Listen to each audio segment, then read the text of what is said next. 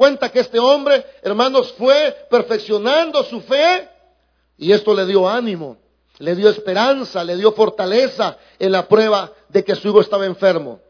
Si nosotros creemos correctamente, si nosotros acompañamos nuestra fe de obediencia, si nosotros, hermanos, hacemos de la fe algo práctico, entonces nosotros también vamos a ver grandes maravillas de parte de Dios en cada una de nuestras vidas. El relato que vamos a estar estudiando empieza hablando de una región. Quiero que vea conmigo el verso 43. Regiones donde suceden milagros. El verso 43 dice, dos días después salió de ahí y se fue a Galilea.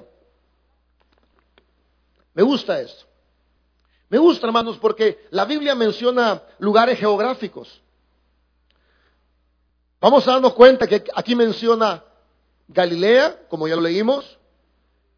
Menciona Caná de Galilea, donde Jesús hizo el primer milagro, o la primera señal, perdón. Menciona Capernaum, donde Jesús, hermanos, hizo este milagro de este oficial de rey. Menciona Jerusalén, donde Jesús también hizo algunos milagros. Por eso quiero hablarle de las regiones donde suceden milagros y nos vamos a dar cuenta que Jesús hizo milagros en regiones donde la gente creía que Él era el Cristo. El Señor hizo maravillas donde la gente creía que Él era el Hijo de Dios. El Señor se manifestó en estos lugares porque la gente creía en el poder que tenía Jesús. Creía en la autoridad que tenía Jesús. En estas regiones, hermanos, la gente fue obediente a su palabra.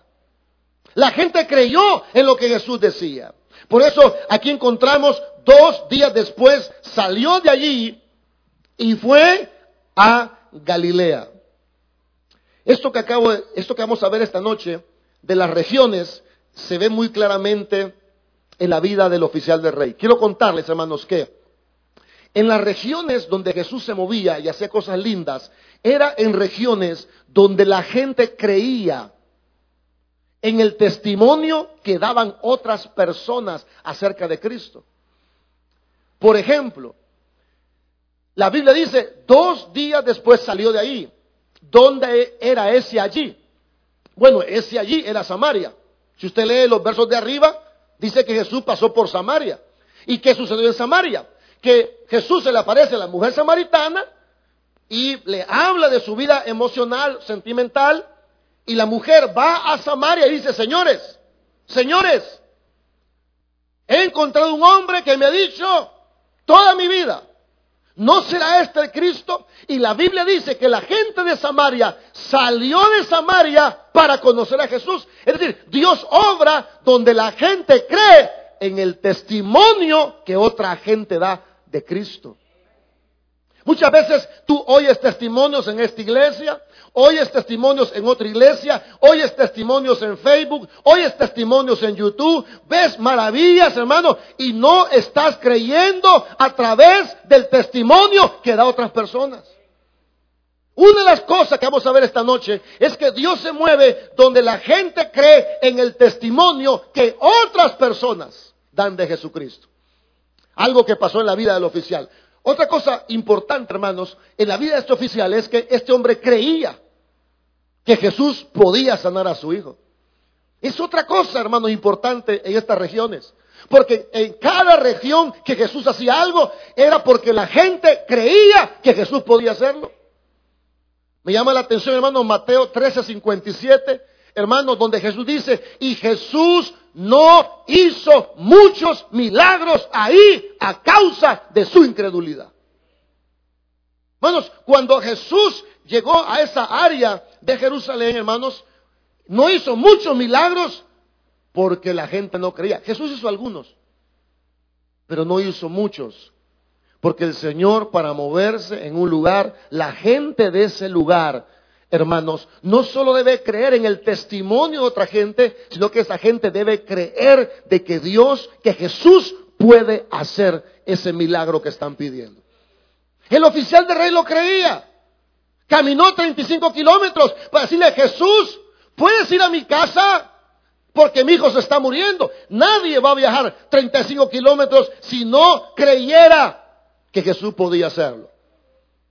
Ahora, la gente que ve maravillas es gente cuyas, eh, cuyas personas creen en la palabra de Jesús. Ya lo vamos a ver, ya lo vamos a ver, solo estoy resumiendo. Creen en el testimonio de otros, creen que Jesús puede hacerlo, creen en la palabra de Jesús. Este hombre dijo, Señor, desciende a mi casa que mi hijo muere. ¿Qué le dijo Jesús a este hombre? Tu hijo vive. ¿Qué le dio Dios a este hombre? ¿Le dio un milagro o le dio una palabra? La Biblia dice, y el hombre creyó la palabra y se fue a su casa. ¿Sabe? Dios se mueve donde la gente cree en lo que Dios dice en su palabra.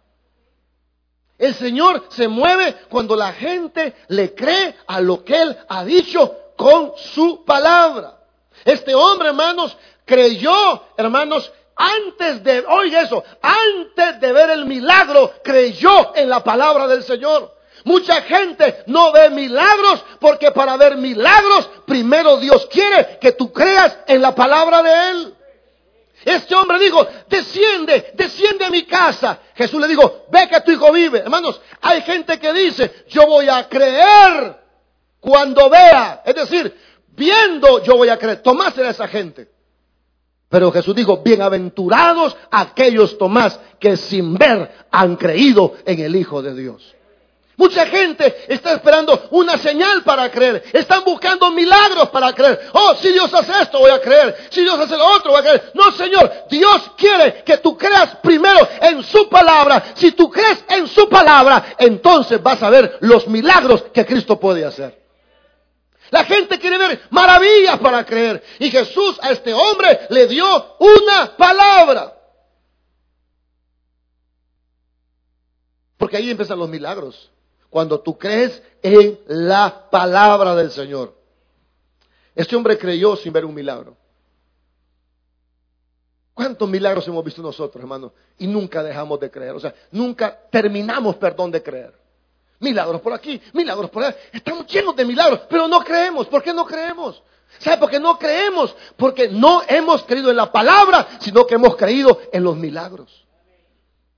Por más milagros que vean, si la gente no cree en la palabra, siempre viviremos de manera incrédula.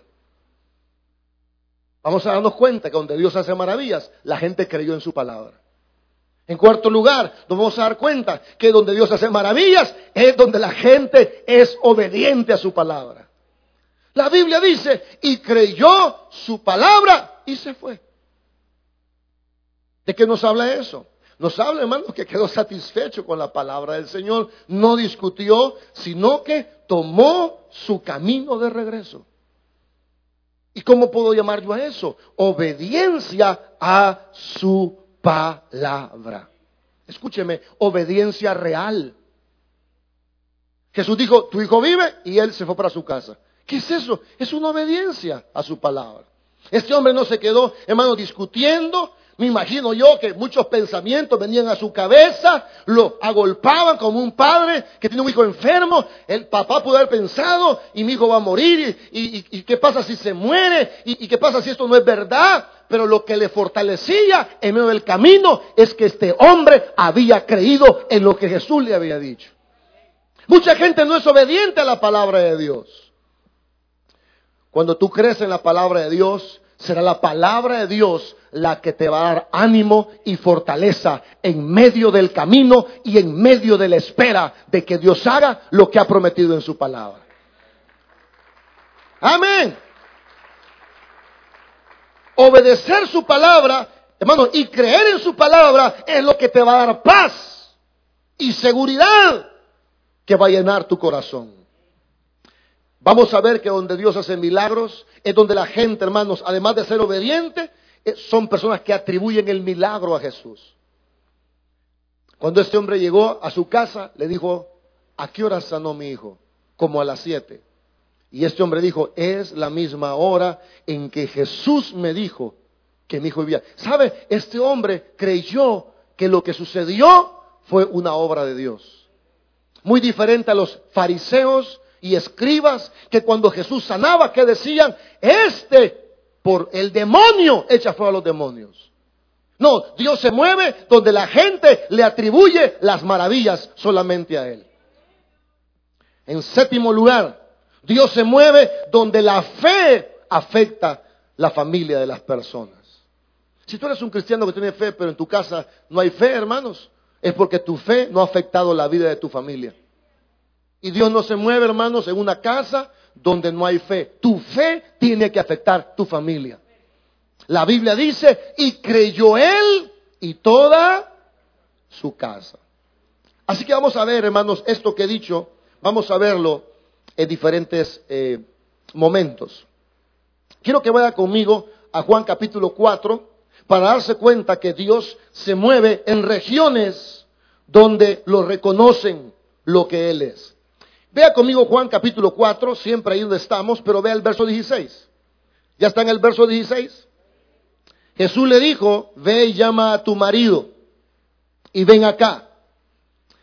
Respondió la mujer y dijo, no tengo marido. Jesús le dijo, bien has dicho no, que no tengo marido, porque cinco maridos has tenido y el que ahora tienes no es tu marido. Esto has dicho con verdad. Ahora, ¿cuál fue la reacción de la mujer? le dijo la mujer, Señor, me parece que tú eres qué, hermanos? ¿Cuál fue la reacción de la mujer ante lo que Jesús le dijo? ¿Cuál fue la reacción? Hermanos, no menospreció lo que Jesús dijo. No dijo, bueno, este por un demonio me está profetizando. Sino que esta mujer, al oír hablar a Jesús, empezó a, despertar su fe. Dijo, si este hombre me ha dicho mi vida, entonces este hombre debe ser profeta. La gente creía en lo que Jesús decía. ahora, esta mujer en el verso número 28 va y testifica a las personas. Dice, verso 28, entonces la mujer dejó su cántaro y se fue a la ciudad y dijo a los hombres, venid, ver a un hombre que me ha dicho todo cuanto he hecho. ¿No será este quién? ¿Cómo le llamó primero? Profeta. ¿Cómo le llama hoy? ¿Se da cuenta cómo esta mujer, hermanos? Fíjese, no ha visto un milagro. Escúcheme, no ha visto un milagro. No ha visto una sanidad. No ha visto un leproso sanar. No ha visto un paralítico levantar. Pero solo con lo que Jesús le dijo, esta mujer está reconociendo quién era Jesús. En las iglesias, hermanos, vemos milagros, vemos maravillas y nos sentamos ahí como incrédulos, dudando si Jesús es quien dice ser. Pero mire, hermano, esta mujer creía, porque dice que creía, fue y testificó a su pueblo. ¿Cuántos cristianos están aquí que no le hablan a nadie de Jesús? ¿Sabe por qué no le habla? Porque ni tú mismo estás convencido de que Jesús es el Cristo. Escúchenme, cuánta gente quiere un milagro, pero no habla de Jesús a nadie. No le hablan a nadie. Hablan de lo que está en su corazón. Hablan de carros, hablan de dinero, hablan de mujeres, hablan de política, hablan de todo. ¿Sabe por qué? Porque donde está tu tesoro, ahí está tu corazón. Porque tú hablas de carros porque está convencido que eso es importante. Tú de deporte porque estás convencido que eso es importante. Hablas de dinero porque tú crees que eso es importante. Si tú creyeras que Cristo realmente puede salvar y perdonar y hacer maravillas, tú le hablarías a otros acerca de este Cristo que tú conoces. Esta mujer le habló a otros. Nunca vio un milagro. Solo creía que Jesús era el Cristo. ¿Cómo lo creyó? Por su palabra. Testificó a otros. Vea conmigo el verso 30, por favor. Verso 30 dice, entonces salieron de la ciudad y ¿qué dice? Estos hombres de Samaria se interesaron en conocer a Jesús. ¿Sí o no? Escúcheme, se interesaron por conocer a Jesús. Esta gente, hermanos, es una gente maravillosa porque estas personas no vieron un milagro, pero estaban interesados en conocer más a Jesús. Dice la Biblia que salieron de la ciudad para ver quién era Jesús. ¿Y por qué salieron? Por un testimonio. Porque una mujer dijo, Yo estuve con un hombre que me dijo toda mi vida, ¿quién es ese hombre? No será el Cristo. Y la gente salió porque querían conocer a ese hombre. ¿Cuántos testimonios hemos oído en nuestra vida? Y ni aún así queremos conocer más al Señor. No nos interesa conocerlo más. El Señor se mueve, hermano, donde hay gente que reconoce no lo que Él hace, sino que reconoce lo que Él es. La gente de Samaria lo reconocía como profeta, lo reconocía como Cristo. Los hombres salen porque alguien les testificó de Jesús.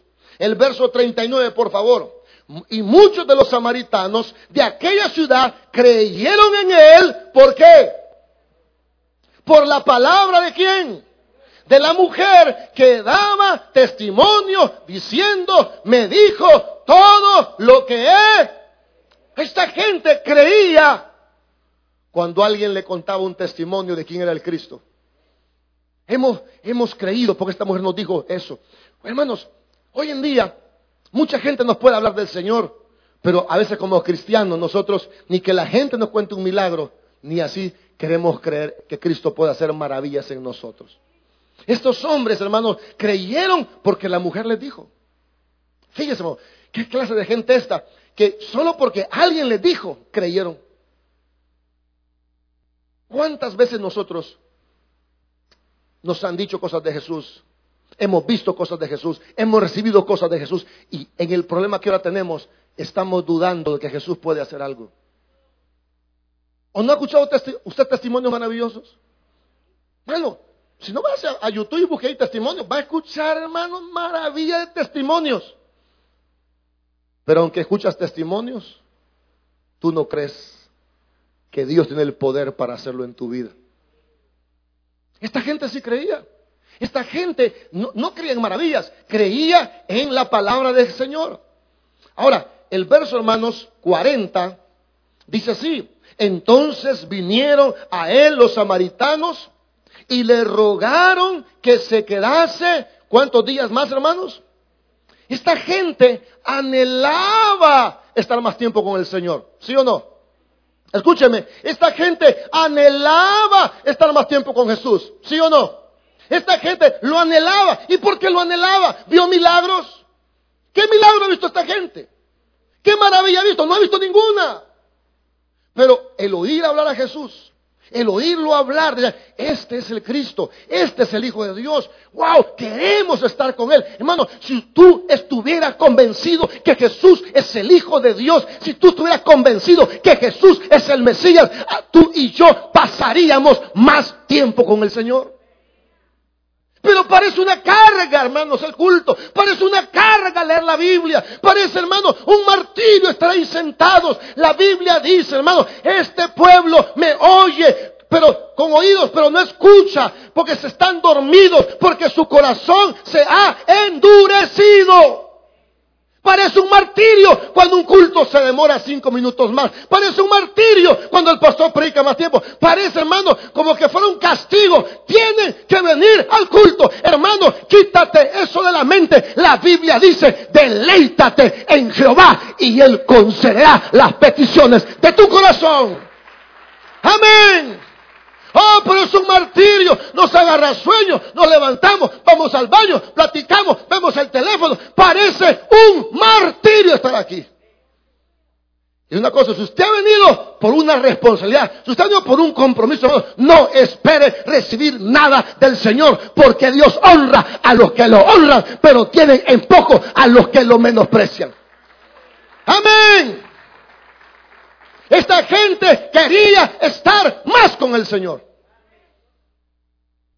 Le hago una pregunta. Usted que dice creer en Cristo,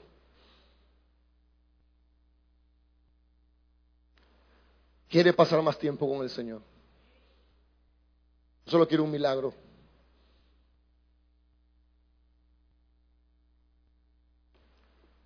Dios se mueve donde la gente quiere pasar más tiempo con Él. Y aquí no ha habido, no ha habido ni un milagro, ni uno. En Samaria no hizo milagros. Solo porque Él habló, solo porque la mujer les testificó, solo porque lo conocieron a Él. Por eso la Biblia empieza diciendo, después de dos días, se fue de ahí y fue a Galilea. ¿Dónde fue allí? Fue en Samaria. En Samaria, hermanos, la gente no solo creyó por el testimonio de la mujer, sino que la gente creyó más todavía cuando conoció a Cristo. Vea conmigo el verso 41. Y creyeron mucho más. ¿Por qué? Por la palabra de Él. Y decían a la mujer, ya no creemos solamente por tu dicho, porque nosotros mismos hemos oído y sabemos que verdaderamente este es el Salvador del mundo, Él. Mano, ¿sabe qué dijeron? Mira, mujer, hoy no solo creemos porque vos me contás, hoy creemos porque nosotros lo hemos escuchado. Bueno, ¿y cuánto hemos escuchado del Señor? ¿Cuántos sermones hemos escuchado del Señor? ¿Cuántos mensajes hemos oído del Señor? Y no creemos que Dios puede ayudarnos. No creemos que Dios tiene el poder. No creemos que es el Cristo. Esta gente de Samaria, hermanos, es una región donde Dios se movió porque la gente creía en Él. Porque la gente creía en su palabra. Porque la gente quería pasar más tiempo con el Señor. Porque la gente creía en los testimonios que otros daban. Ahora, quiero decirle que eso no ocurrió solo en Samaria.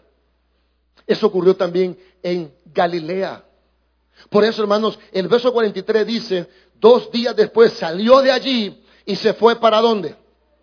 Para Galilea. Quiero decirle, hermanos, que los milagros, escúcheme, los milagros que Jesús hizo en Galilea nos enseñan lo mismo.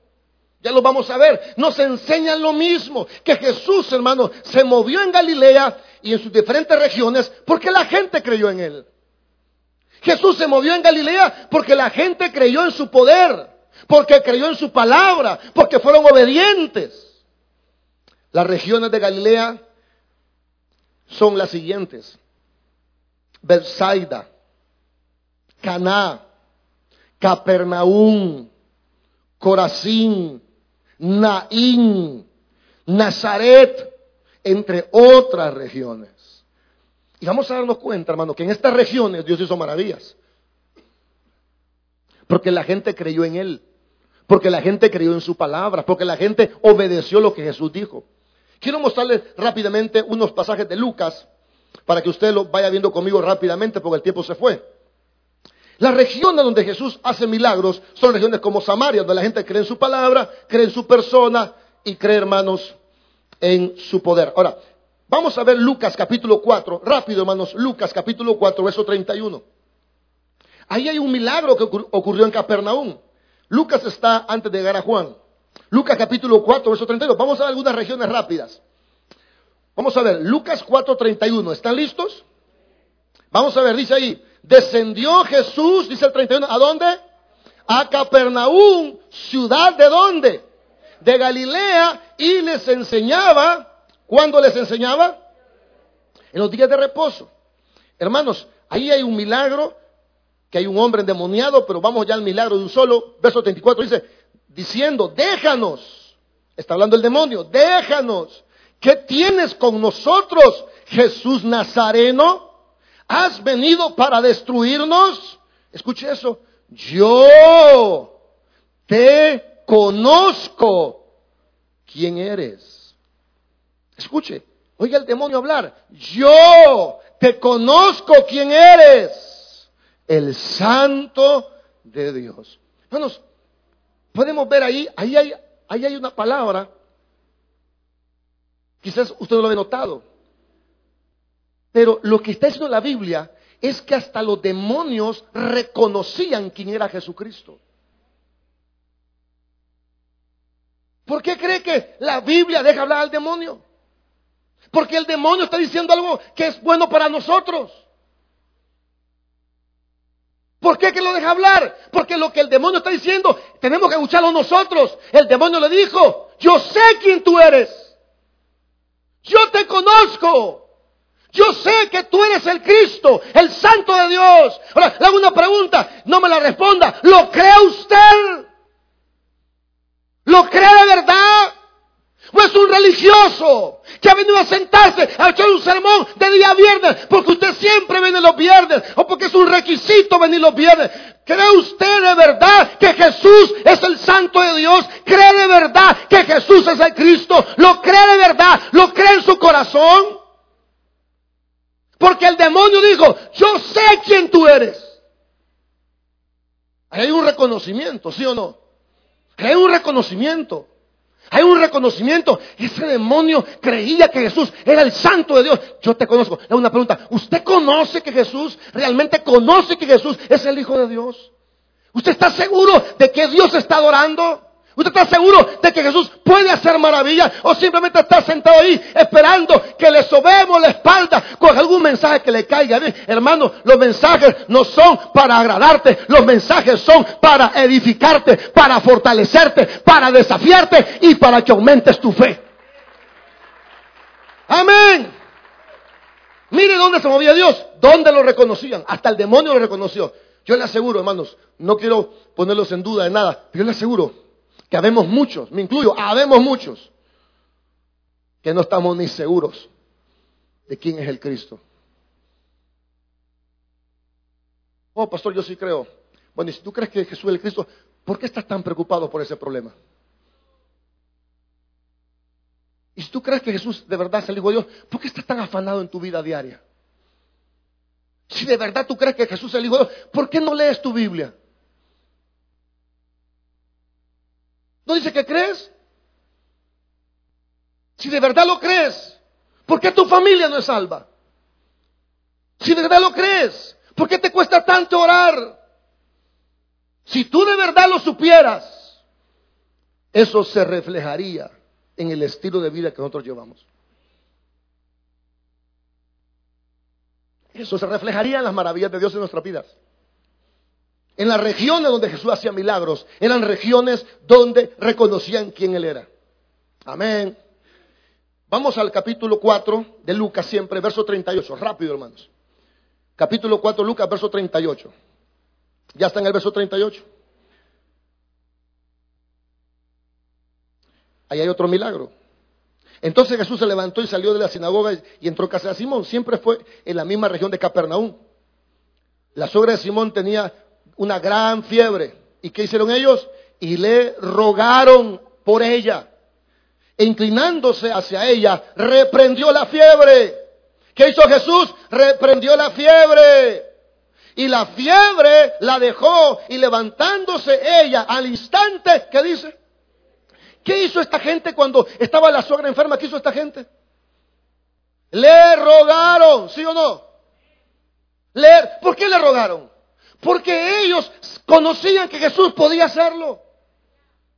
Hermanos, a veces nosotros no oramos por una calentura, porque creemos que una calentura Jesús no puede sanarla. Pero ni ahí llega nuestra fe, ni ahí llega, ni por una fiebre. Tenemos fiebre y nosotros tomamos una pastilla. ¿Cuánto hacemos eso, hermano?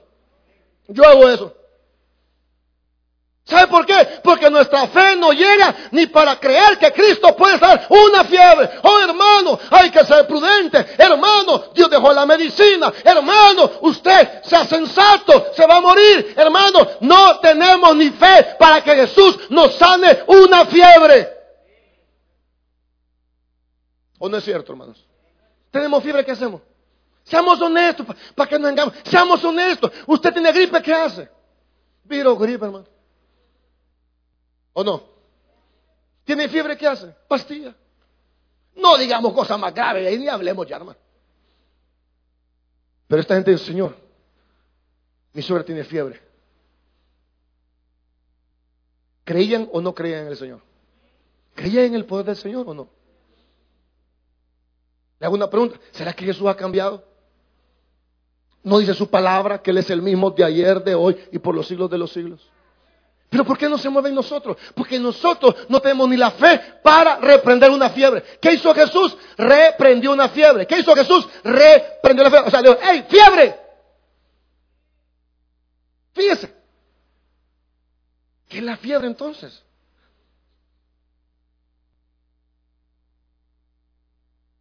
¿Qué es la fiebre realmente?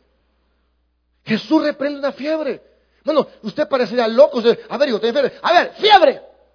En Jesús, salite fiebre. ¿Para qué no lo hacemos? Yo no estoy loco, pastor. Ah, porque Jesús estaba loco, porque Jesús dijo, reprendió a la fiebre. Porque a la fiebre, de acuerdo a la Biblia, se reprenden. ¿Se acuerda porque hay lugares donde Dios no hace muchos milagros? Y la Biblia dice, y no hizo muchos milagros ahí a causa de su incredulidad. Yo lo reto a usted cuando que tenga fiebre. A ver qué va a hacer. Tiene razón el pastor. Tráeme un ibuprofeno.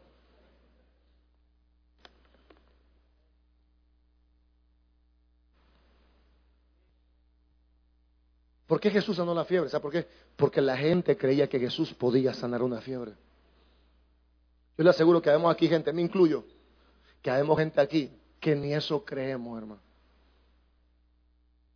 Han venido hoy, hermanos preciosos. Los veo así sacados de la región. ¿Por qué Jesús la sanó? Porque la gente creía que Jesús podía sanar esa fiebre. ¿Estamos claros, hermano? Porque ahí es donde Dios se mueve, donde la gente cree. Vamos a ver otra. Lucas 5. Oye, esta está maravillosa, hermano. Esta está. Honestamente quería empezar con esta, pero quiero predicar en orden porque no quiero ser desordenado. Lucas 5. ¿Cómo se llama el título de, Lucas 5? La pesca milagrosa. Bueno, usted sabe lo que pasó ahí. Así que vamos al grano. ¿Le parece? Ok, verso 4. Cuando terminó de hablar, dijo a Simón, boga mar adentro y echad vuestras redes para pescar.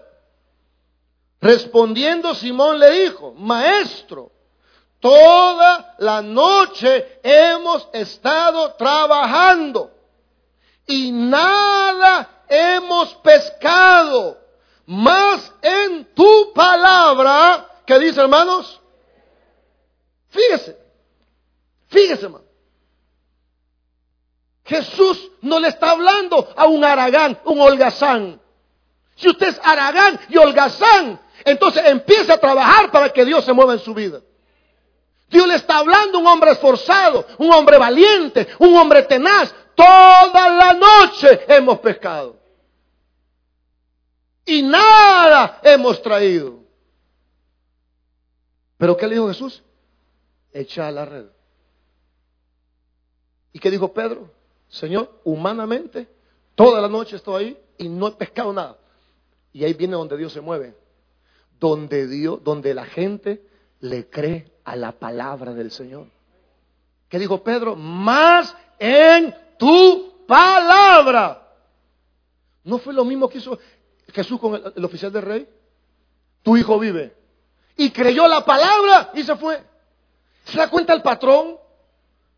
Donde la gente reconoce que Jesús es el Cristo, Samaria, donde la gente reconoce que Jesús tiene poder, la suegra de Pedro, donde la gente obedece la palabra de Dios. Señor, no hemos pecado nada, aquí está mal esto, pero voy a echar la red.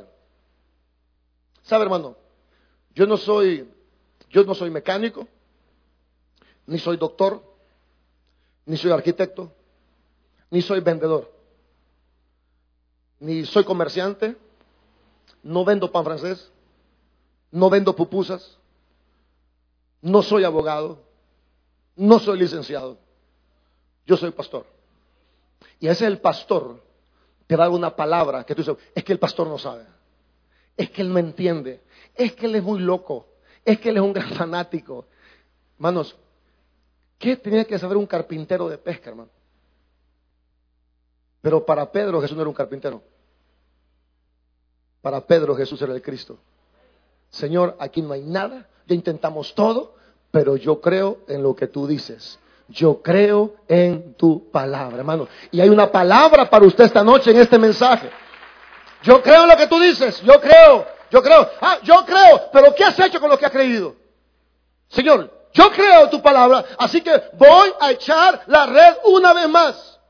Y habiéndolo hecho, escuche, habiéndolo hecho, obediencia real, fe real, y habiéndolo hecho, encerró gran cantidad de peces y su red, ¿qué dice hermanos? Se rompía. Entonces hicieron señales a los compañeros que estaban en la otra barca para que viniesen a ayudarles y vinieron y llenaron ambas barcas de tal manera que se hundían. ¿Se da cuenta la, la obediencia a la palabra de Dios? Bueno, ¿cuántas veces Dios te ha dicho no temas? ¿Cuántas veces lo ha dicho? A ver, ¿cuánto lo hemos escuchado y seguimos temiendo? ¿Sabe qué dice Señor? No temas, hombre. Ah, no es que usted supiera. ¿Y qué dijo el Señor? No temas. No es que usted no está en mis zapatos. ¿Y usted qué no está oyendo al Señor? ¿Qué dice? No temas. ¿Pasa eso o no pasa eso? Ese Señor da una palabra. A mí Dios me ha dado varias palabras y solo son palabras de aliento. Con lo del proyecto Lemos, Dios me habló tan claro en Juan 11. Me dijo el Señor, no te he dicho que si crees, verás la gloria de Dios. Jesús me dijo, yo soy la resurrección y la vida. Oh, sí, dijo Marta, tú eres resurrección en el día pasado. No, yo soy resurrección hoy. Jesús es resurrección. Fue ayer, será hoy y será siempre la resurrección. De cualquier cosa, de tu vida, tu matrimonio, tu final, de cualquier cosa. Ahora estaba viendo el relato de la hija de, de Jairo, que se está muriendo. Porque hay otra cosa que se está muriendo en la iglesia. Y Dios me dijo, no temas, cree solamente. Porque Jairo fue, hermanos, por Jesús, porque Jesús ya estaba muriendo. Y en ese caminar apareció la mujer de flujo de sangre. Y le toca el borde del Señor. Y el Señor se queda platicando con la mujer todavía. ¿Y usted cree que Dios es insensible, que no le escucha, que no le presta atención? Que otra gente sí sana, pero usted no.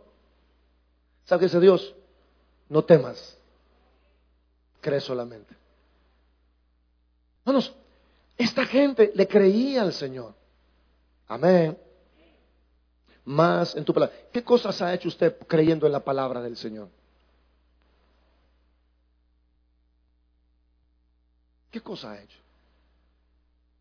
Que usted diga, yo lo hice porque Dios me dijo, mira, yo hice estos mezanines creyendo que Dios me había dicho que lo hiciera.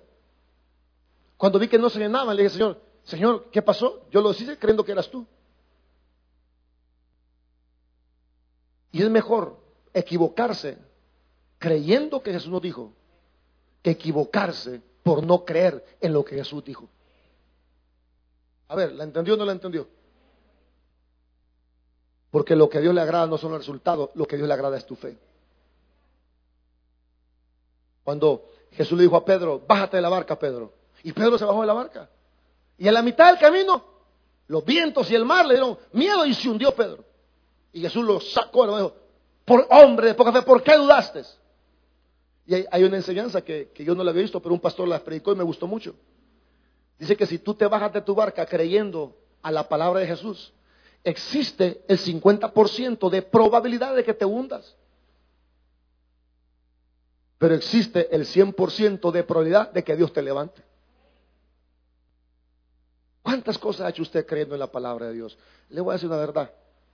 Aquí quizás el 90% no ha hecho nada.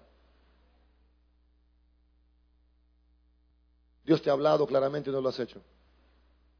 Oh, pero todo lo he intentado todo. Echa la red otra vez, hombre. Pero lo he intentado todo. Que no está oyendo, necio. Perdón.